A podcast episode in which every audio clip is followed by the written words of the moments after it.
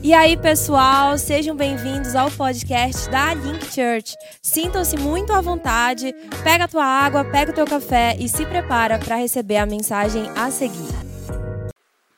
Gente, eu queria falar é, com vocês algo que nós temos vivido é, como família, eu e a G, e agora o Miguel vem aí.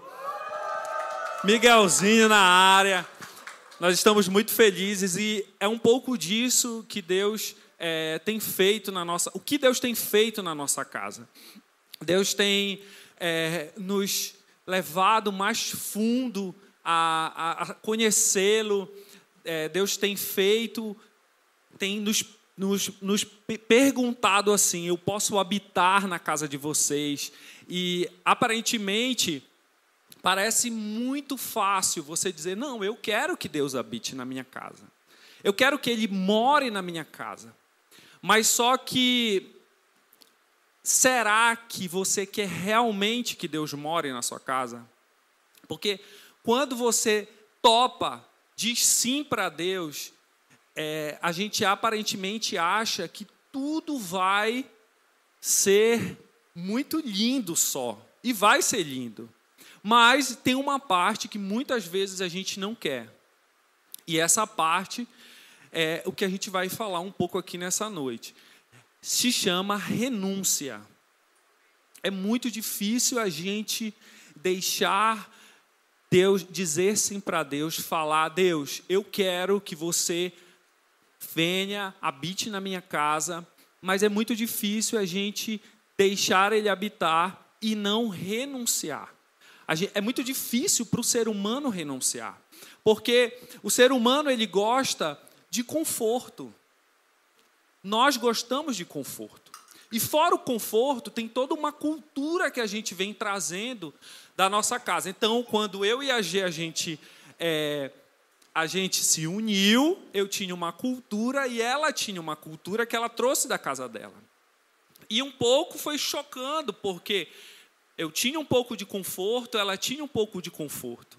Mas foi necessário que, com o passar do tempo, ela fosse abrindo mão de algumas coisas e eu fosse abrindo mão de algumas coisas para que Cristo reinasse. Porque a renúncia, ela não é só renúncia. Se você faz jejum intermitente para emagrecer, é só jejum. Mas se você faz jejum e ora, o jejum é uma renúncia porque tem um propósito maior. Amém? E é isso que a gente vai ler agora. Quero que você abra a sua Bíblia em Mateus, capítulo 1, que vai do 18 ao 24. A gente vai ler uma das mais, umas, um, um trecho que tem o meu coração na Bíblia, que nada mais é o nascimento de, na verdade, o, o, a anunciação de que virá o Salvador, né? E Deus tem dado para a gente esse, me deu esse, esse, esse, esse trecho, porque é um trecho que é o qual nós temos vivido em casa. É um trecho que fala muito sobre renúncia. A gente olha esse trecho e vê muito esse trecho como Maria sendo a virgem, José sendo é, José, mas aí por trás disso tem uma atitude que a gente precisa prestar atenção. Vocês já abriram aí? Podemos ler todos juntos? Vamos lá? É, Mateus 1, de 18 a 24. Vai passar aqui no telão, vocês acompanhem. O nascimento de Jesus foi assim: Maria, a sua mãe, estava comprometida para casar com José. Mas antes de se unir, de se unirem, ela se achou grávida pelo Espírito Santo. José, com quem Maria estava para, para casar, sendo um homem justo e não querendo envergonhá-la em público, resolveu deixá-la sem que ninguém soubesse. Enquanto ele refletia sobre isso, eis que lhe aparece um anjo em sonho do Senhor, dizendo: José, filho de Davi, não tenha medo de receber Maria como esposa porque o que nela foi gerado é do Espírito Santo. Ela dará à luz um filho, e você porá o nome de Jesus, porque ele salvará o seu povo dos pecados dele. Ora, tudo isto aconteceu para se cumprir o que foi dito pelo Senhor por meio do profeta: Eis que a virgem conceberá e dará à luz um filho, e ele será chamado pelo nome de Emanuel. Emanuel significa Deus conosco. Quando José despertou do sonho, fez como o anjo do Senhor lhe havia ordenado e recebeu Maria por esposa. Porém, não teve relações com ela enquanto ela não deu luz a um filho a quem pôs o nome de Jesus. Amém? Então a gente vê aí, claro, em Mateus, uma situação que antes de Jesus nascer foi. É, Maria estava ali vivendo a vida dela normal, né, como a gente, indo para o trabalho, contextualizando, né? Indo para o trabalho, ela estava, pegou, sei lá, um pedreirão mais dela e foi. De repente, ela se acha, é, aparece um anjo na frente dela. Né? Então, a gente percebe que aí ela estava vivendo a vida dela ordinária. A gente diz que os nossos dias, a nossa rotina é ordinário. A gente vive o ordinário. Só que quando a gente está disposto a obedecer a Deus, a renunciar à nossa própria vontade, Deus acha lugar, liberdade para fazer com que o ordinário se torne extraordinário. Então, Maria estava lá vivendo a sua vida e de repente o anjo apareceu para ela e diz: Você vai ficar grávida. Só que tem uma situação aí, tem, uma, tem, um, tem, tem um, um ponto importante. Ela estava noiva e ela ainda não tinha é, tido o seu momento íntimo com José. Né? Ela estava ali se guardando para, para ter, para casar e ter o seu momento com José. Só que o, o anjo aparece e diz que ela está grávida. Imagina isso na sociedade daquela época. O quão escandaloso aquilo foi. E como ela ia contar para as pessoas? Como ela ia dizer? Gente, eu estou grávida do Espírito Santo. Aí tu ia. Não. Aqui a gente ia dizer, mana, como assim? O que está acontecendo? O que rolou? Tinha ficar chocado igual o, alagamento do Roxy ontem, né? Tinha ficar assim, mano. O que está acontecendo? porque algo escandaloso aconteceu. E aí, mas a gente leu Mateus, mas em Lucas, a palavra de Deus diz que Maria foi agraciada. Ela foi agraciada. Então, uma, algo começou a acontecer na vida de Maria. Algo extraordinário começou a acontecer. Ela estava vivendo uma vida ordinária e algo extraordinário começou a acontecer. Talvez você chegou aqui nessa tarde vivendo a sua vida ordinária.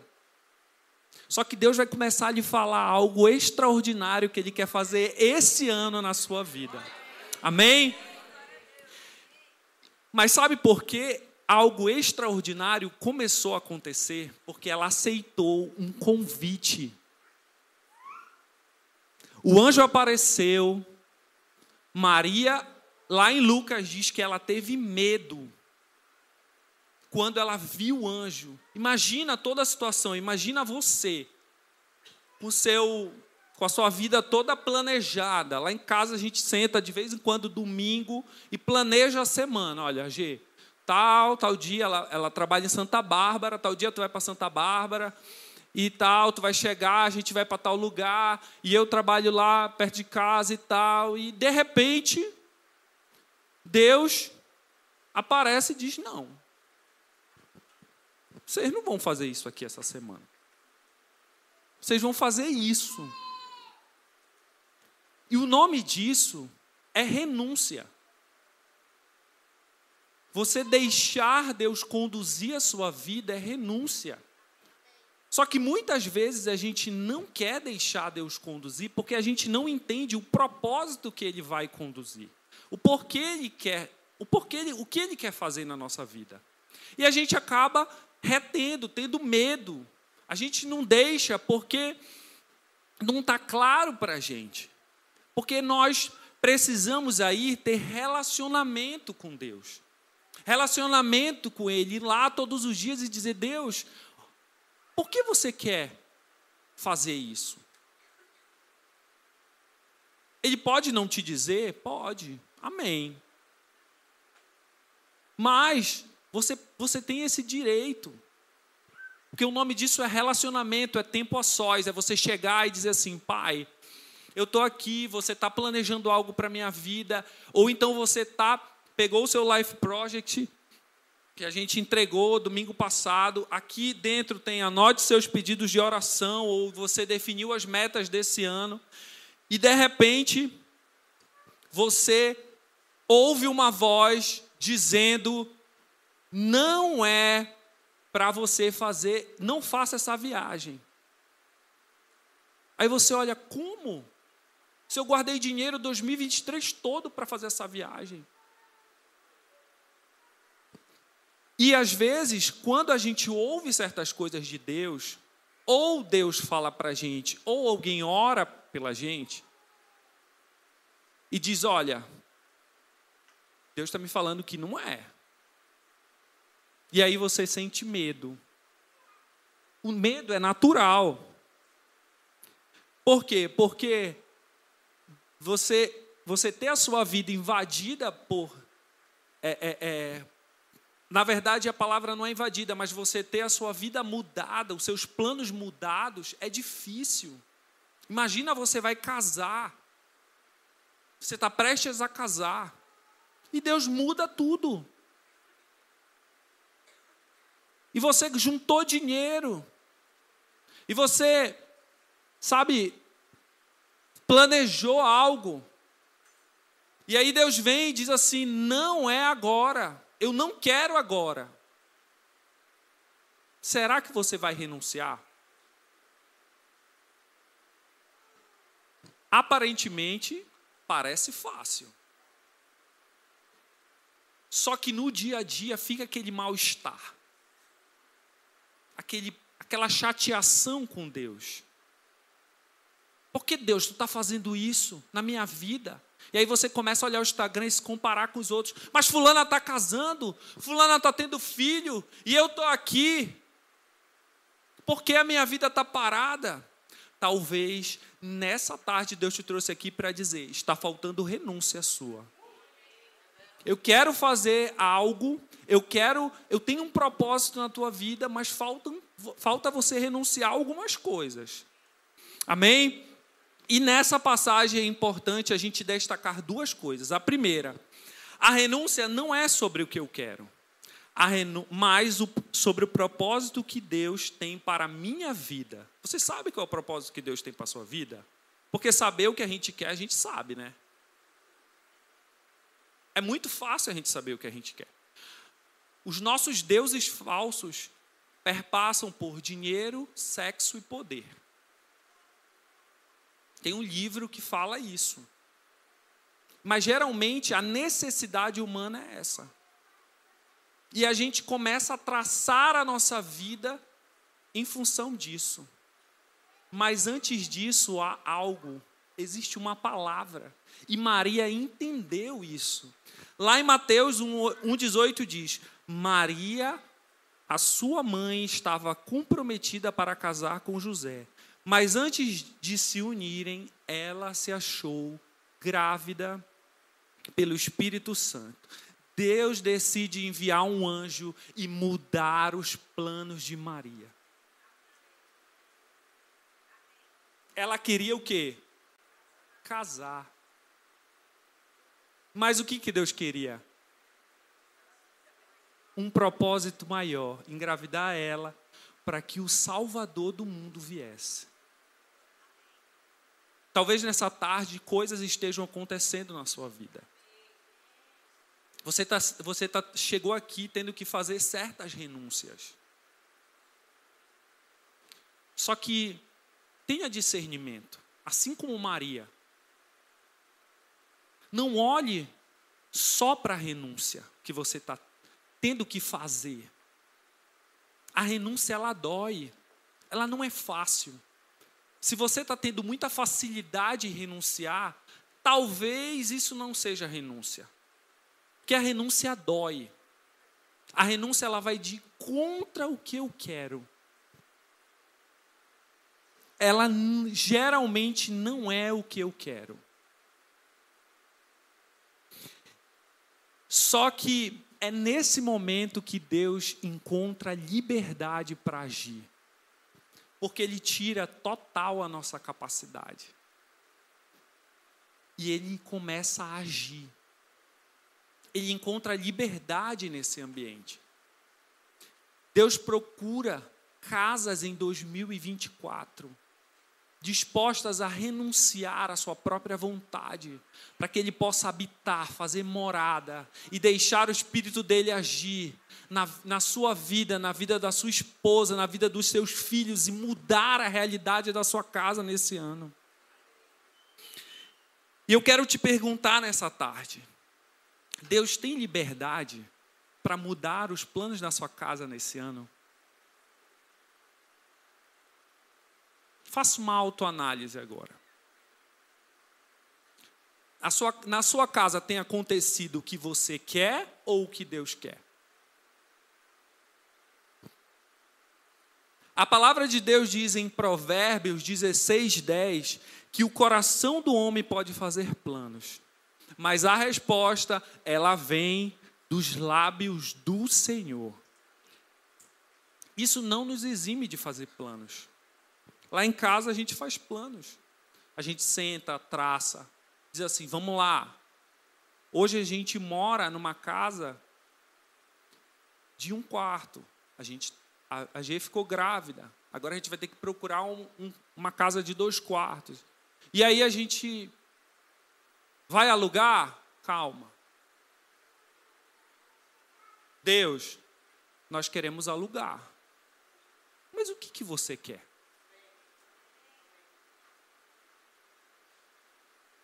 Como você quer nos engravidar aqui nesse momento? O que, que você quer fazer? Porque não é fácil. Isso não é fácil. Deixar Deus mexer na tua casa não é fácil. E assim foi com a gente.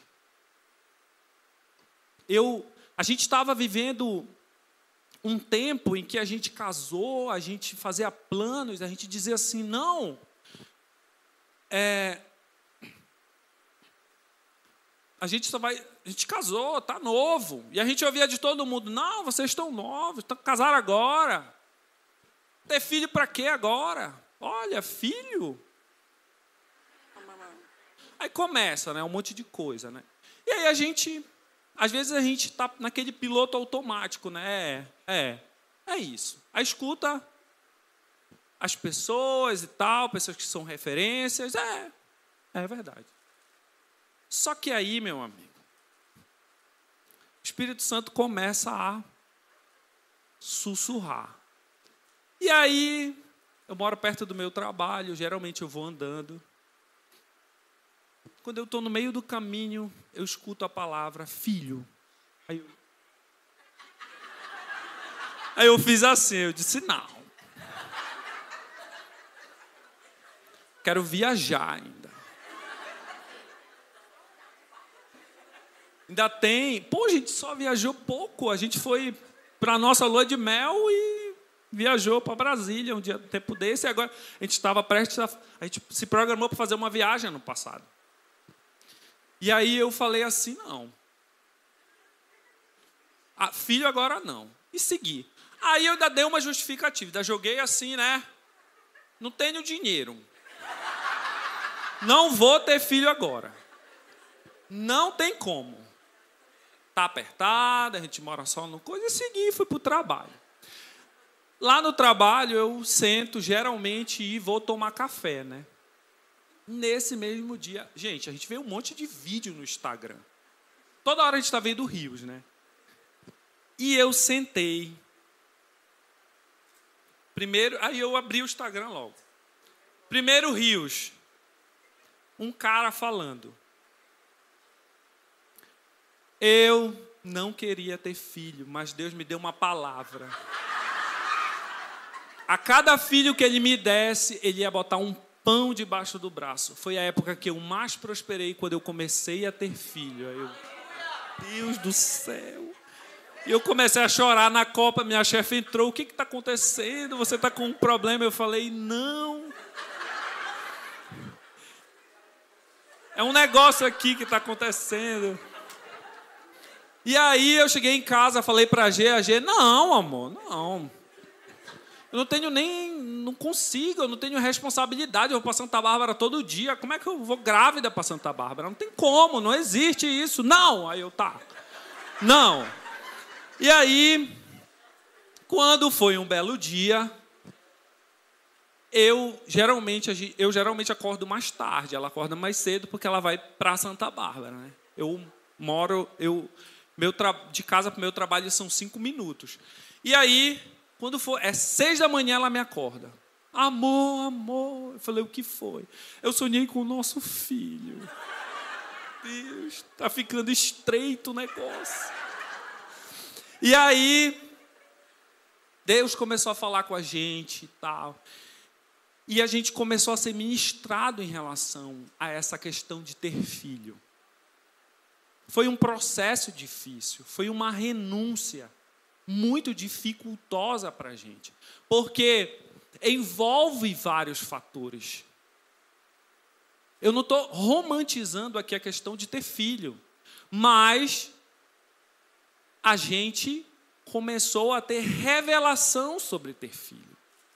Deus começou a pedir renúncias nossas para poder fazer algo na nossa casa.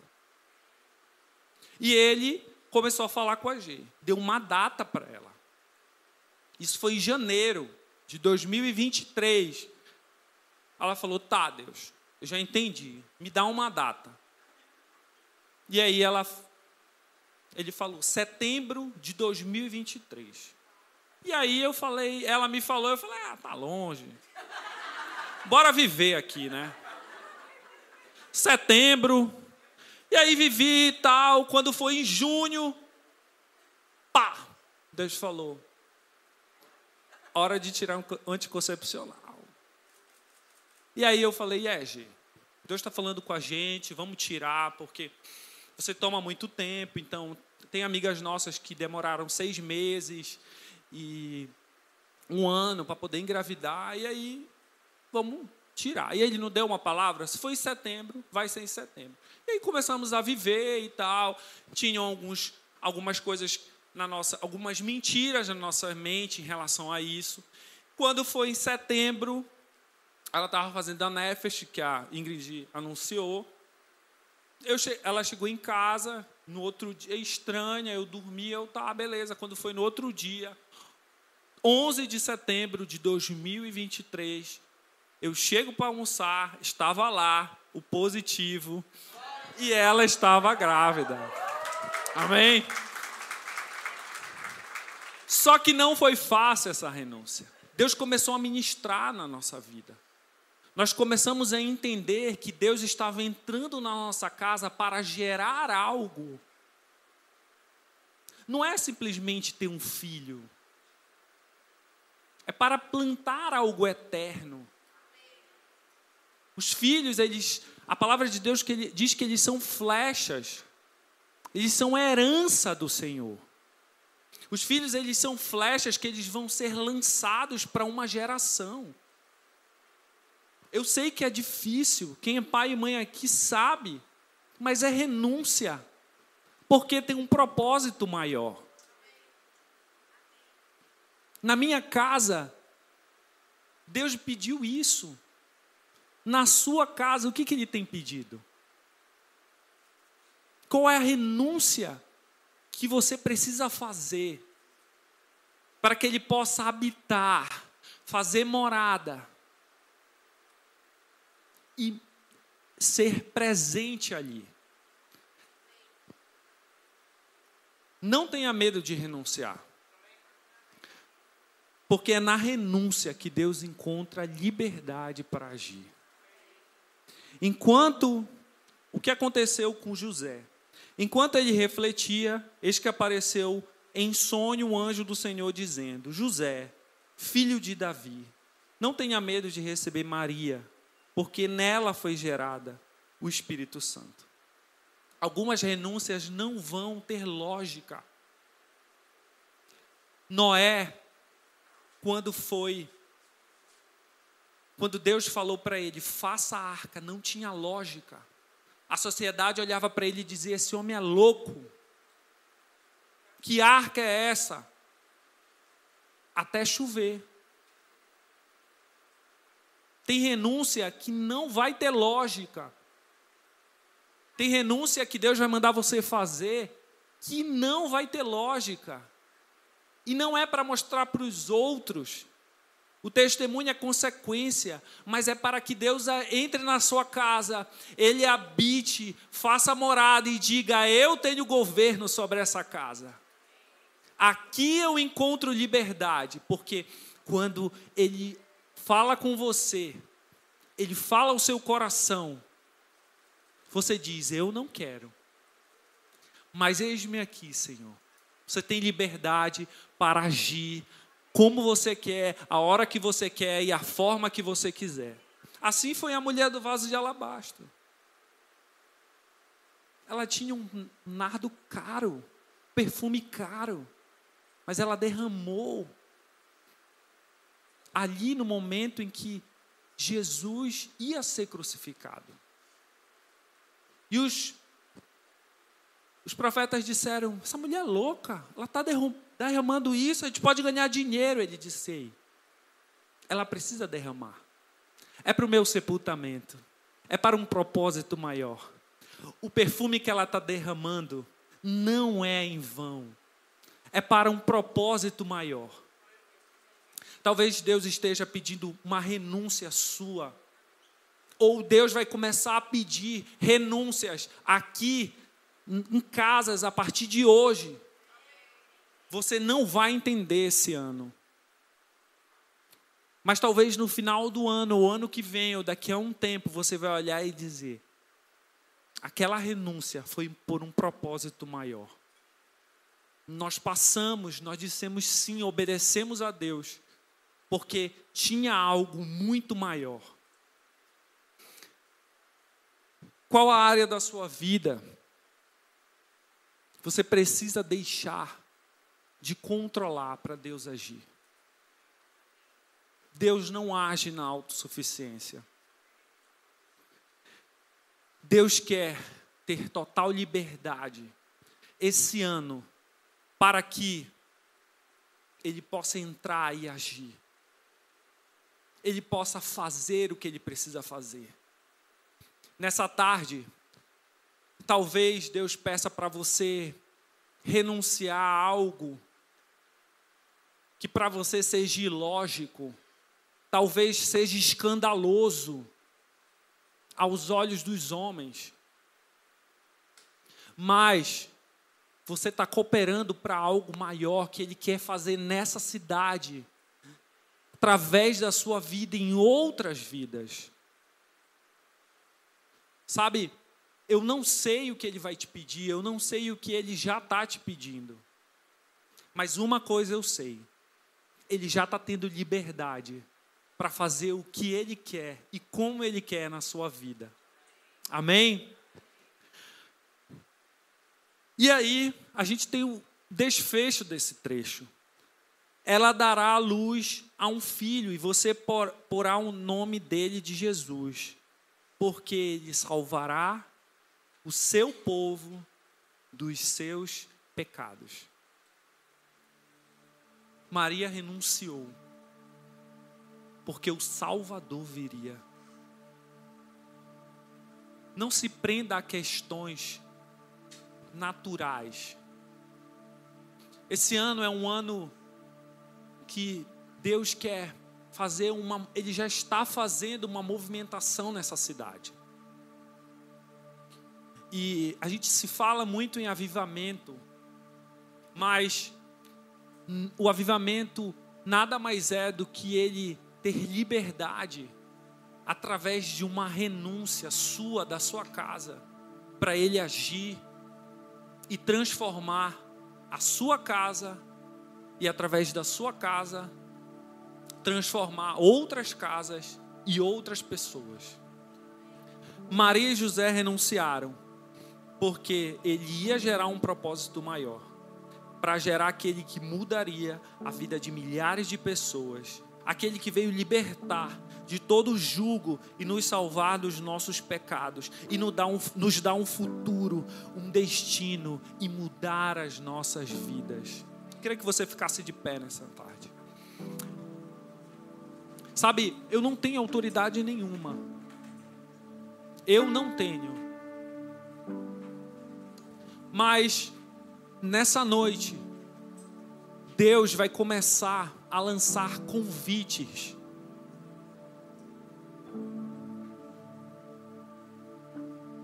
Deus precisa que você aceite o convite da renúncia para Ele ter liberdade para agir na sua casa, na sua vida. Eu não sei qual é a renúncia que você vai fazer nessa noite. Talvez um vício que você tenha, que tem te impedido de fluir.